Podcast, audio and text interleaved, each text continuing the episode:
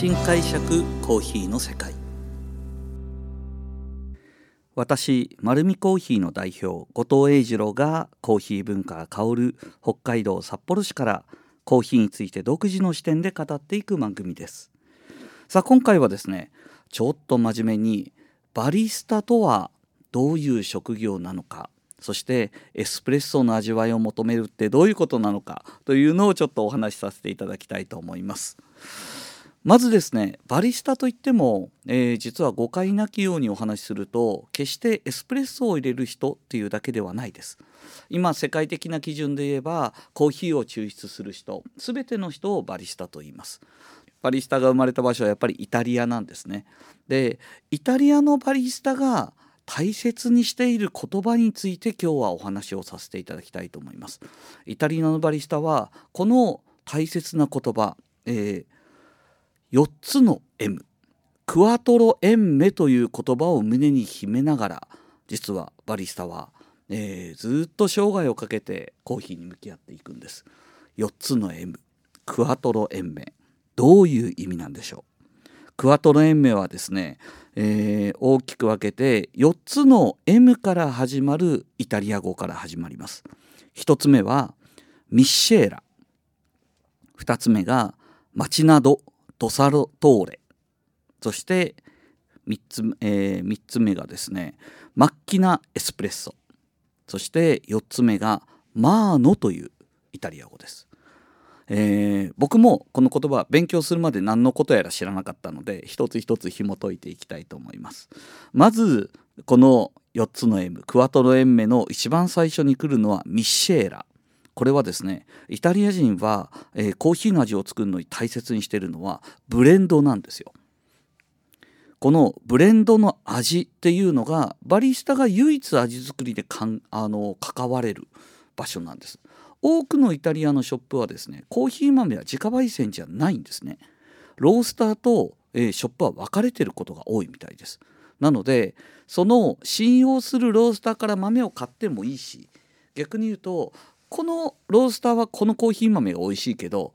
B のコーヒーは、えー、ロースターはこのコーヒー豆が多いと思った美味しいと思ったらいろんなところから豆変えるんです。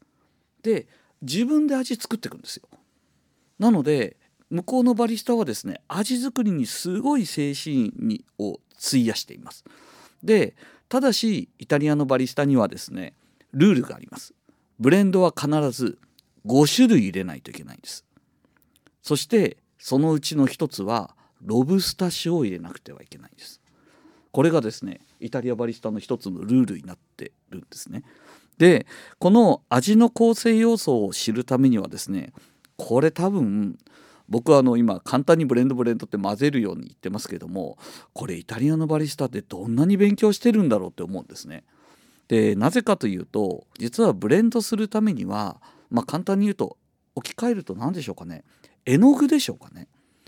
絵の具で色を作るとしたら全てさまざまな種類の色知らないと作れないと思うんですよ。まあ簡単に今インクジェットだけで言うと4種類6種類で作れるようになっちゃいますけども絵の具を混ぜて自分の色作ろうと思ったら多分色のその力関係だとかそういうの知らないとできないと思うんですね。で色よりも難しいのは味ですよね。なのでイタリアのバリスタはですねまず味の構成要素にあたる素材の生産地の特徴をまず勉強してます。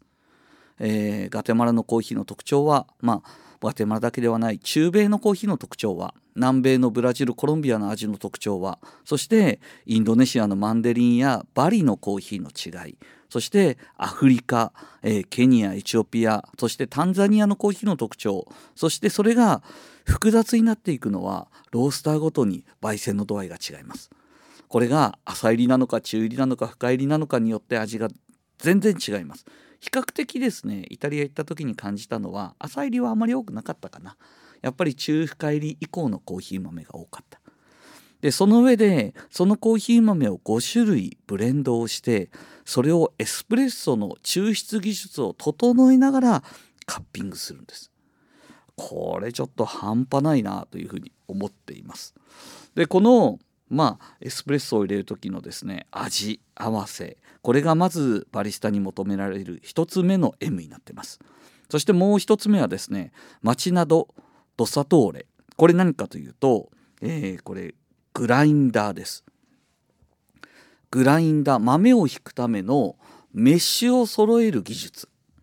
えー、バリスタができるものは何かというとまず豆は買うって言いましたよね。生産地に買いに行くわけでもローストするわけでもないです。なので、えーと、豆を買った上で日々変わるエスプレッソの、えー、味が変化した時に瞬時にできるのはエスプレッソの引き目なんですよ。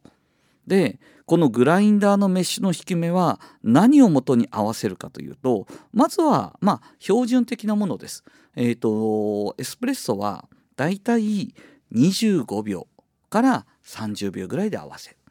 でこれはですね今だいぶ豆の個性によって変わってきてます。えーと、非常に、あのー、柔らかい味わいのものに関しては香り高な酸味系のコーヒーは20秒ぐらいでさらっと出します。逆に重たい重たいチョコレートみたいなエスプレッソを出したければ、えー、30秒から35秒ぐらいかけても全然大丈夫です。まあ、この辺は味合わせになってくるんですけどもこのグラインダーのメッシュってですね1回合わせればいいだけじゃないんですよ。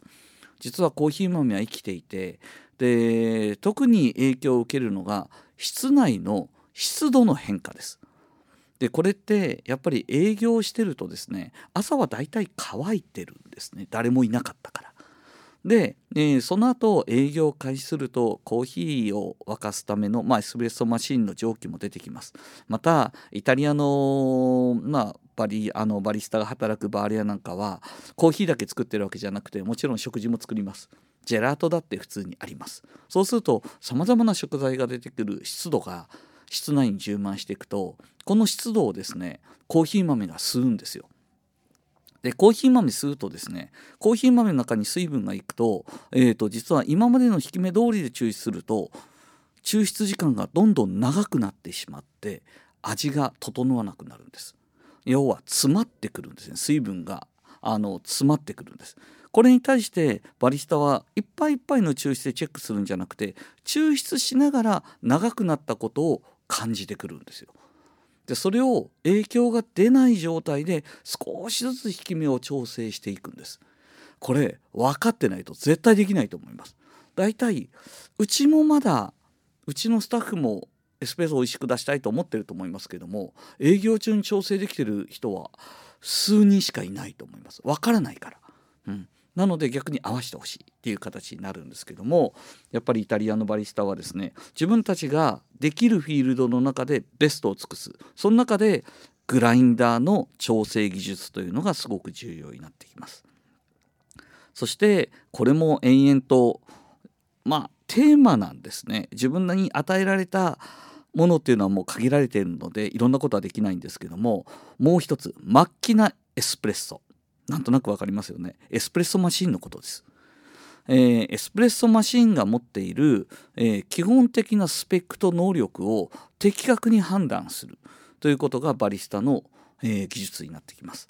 特に最近は難しくなってきたんだと思います。メーカー数が増えたから。昔はチンバリーだとか、えー、伝統的な機械が圧倒的なシェアを持っていてどのイタリアのお店行ってもですねチンバリーが圧倒的に多いなっていう印象がありました。しかもですねそのマシンは結構年数があって日本と違って日本だったら大体1年か2年ぐらいしかないんですけどもあの本当にイタリアのバール行ったらですね5連なんていうマシンがあるんですよ。エスプレッソの抽出口5個あるんです。これいっぺんにやるっていうのはもうほんと半端ないなと思ってですねあのちょっとびっくりしたんですけどもまあそんなエスプレッソマシンを使うで一番重要にしてるのは何かというと徹底したメンテナンスです。本当にびっくりするんですけどもずっと忙しいんですよ。イタリアのバル特に朝の時間帯は一体何人回してるんだろうっていうぐらいお客さん来てるんです。でガチャガチャガチャガチャ急いで回してるんですけどもただスチームのミルク周りとエスプレッソマシンのポルターフィルターと抽出口の下のとこは常に綺麗です。ちょっとびっくりするぐらい。どうやってメンテナンスしてるんだろうというぐらいちゃんとメンテナンスができていてちょっとびっくりするぐらいあの綺麗に使っています。そしてですねまあ重要なのがブレンドそしてグラインダーを調節する技術そしてエスプレッソマシンと言いました。最後はですねえー、イタリアのバリスタの大切にしている4つの M, M クワトロエンメの最後の M はマーノ。これ人です。バリスタ自身の人のことを表しています。このマーの人は一体何を求めるのかというとお店全体の司令塔であり抽出技術を司る技術者でありそしてコーヒーのことを知っている知識そして最終的にはお店に入られたお客様全体をまあくまなく目を配らせるサービスマンなんですね。なのでイタリアではお客様はバリスタにつくと呼ばれています。これも本当に明確なんですよ。お店だまあ日本のコーヒーショップっていうと皆さん多分お店の名前を思い浮かぶと思うんですよね。多分丸見コーヒーぐらいじゃない出過ぎちゃって僕の名前が前出てるのははいあ 多分他のお店はですね多分お店の方が有名なはずなんですよなんですけども、えーと、イタリアではそのバリスタにお客様がついてるのでバリスタの価値はどんどん上がります。あこれから新しい素敵なカフェやりたいなと思ったら有名店のそのバリスタをヘッドハンティングするんです。ヘッドハンティングするから前より給料高いですよね。でもそのバリスタが2軒隣のそのお店に行くとそのオープン日から行列がそこにずれるんですよ。今までのお店にお客さんがついてたんじゃなくてあのバリスタにお客さんついてるんですそしてそのあのバリスタはいつものお客様にこの濃度でこういう抽出でこういう味わいで飲みたいっていうことを分かってるので、えー、それはですね実は日本よりももっと細かくあってエスプレッソには通常のエスプレッソから、えー、実はダブルそして、えーと、もっとシングルショットをですねあのリストレットとか、えー、実は細かくエスプレッソの濃度帯をオーダーできるんですね。でそれをちゃんとバリスタは何回か好みが分かったらもうオーダーされなくても「あ何々さん来たこのショットだはいどうぞ」ってすぐ出せるんですよ。そうすると、まあ、皆さんも経験ありますよね。床屋に行って毎回説明するのめんどくさいですよね。はい、だから僕もいつも同じとこへ行くんですけどもあのいつも髪型同じにしてくれるから、はい、同じようにですねバリスタは、ね、お客様の顔好みオーダーを覚えてます。そして心地の良い接客笑顔と質の良い、えー、声そして気遣いと、えー、気配りができる。そしてさりげなくですねお客様を知るための短い会話でのコミュニケーション能力がものすごいあるんですよね。もう憧れますね、まあ、そんなバリスタが、えー、最終的に出したいものはエスプレッソ。そしてエスプレッソにも求められるものは5つ。あるんです。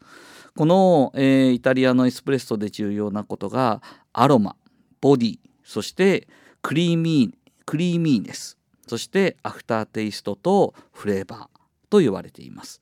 まずはアロマですがコーヒー豆に含まれる揮発性香まあ成分ですね。これをエスプレッソで細かくすることによって実はどのコーヒーよりも香りが強く出ると呼ばれています。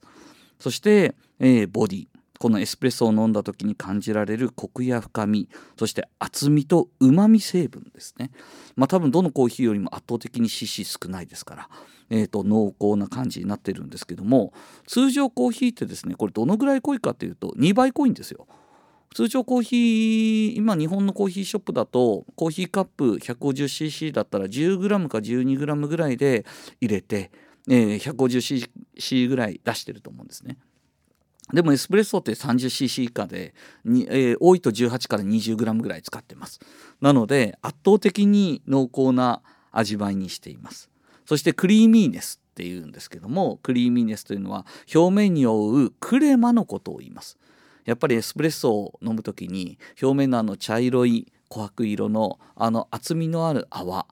あれですねあのコーヒーの中に含まれる油分が乳化して、えー、あの泡になってくるんですけどもあのきめ細かさがやっぱり口当たりすごく良くなりますよね。で最終的にアフターテイスト飲み終わった後の余韻イタリア人はですねあのエスプレッソにお砂糖2杯も3杯も入れてかき混ぜてクグって飲んでいくんですけどもお店の滞在時間めちゃめちゃ短いんですよ。めちゃめちゃありがたいですお店としては。はい。なんですけれどもあの実は1杯100円ぐらいなんですよね。すごい安いです。あの1ユーロ、えー、2ユーロいったら多分人並んでないんじゃないかな多分。でも毎日行くから100円で。でもえーと、出てきたエスプレッソをお砂糖をたっぷり入れてかき混ぜてクイックイックイって3口ぐらいで飲んでジャッといなくなるんですよ。でその後実は会社に行く10分15分の間ずっと喉の奥にその甘いお砂糖入りのエスプレッソが張り付いてずっと香りが戻ってきてまるでコーヒーの香りのガムを噛んでるように出勤するんですよねだからコーヒーの魅力がですねずっと続くんですそして最後はそのフレーバーです。その余韻として残るフレーバーを大切にする。これがですねあのバリスタの求められるコーヒーの味わいでありそしてバリスタの仕事です。皆さんもですね覚えてください。4つの M クワトロエンメを大切にバリスタは仕事しています。さあ皆さんもですね札幌に来たら、えー、この4つの M 思い出してください。札幌で流行ってるお店はですね M から始まるんですよ。はい。宮越屋さん森彦宮田屋さんそして丸見コーヒーですはい4つの M ぜひ、えー、巡って楽しんでいただきたいと思います。まあ、このようにですねコーヒーにまつわることを独自の視点でお話ししていこうと思っています。丸見コーヒーはですね札幌市内に6店舗あります。ぜひ自分に合うコーヒーを見つけに来てください。本日もありがとうございました。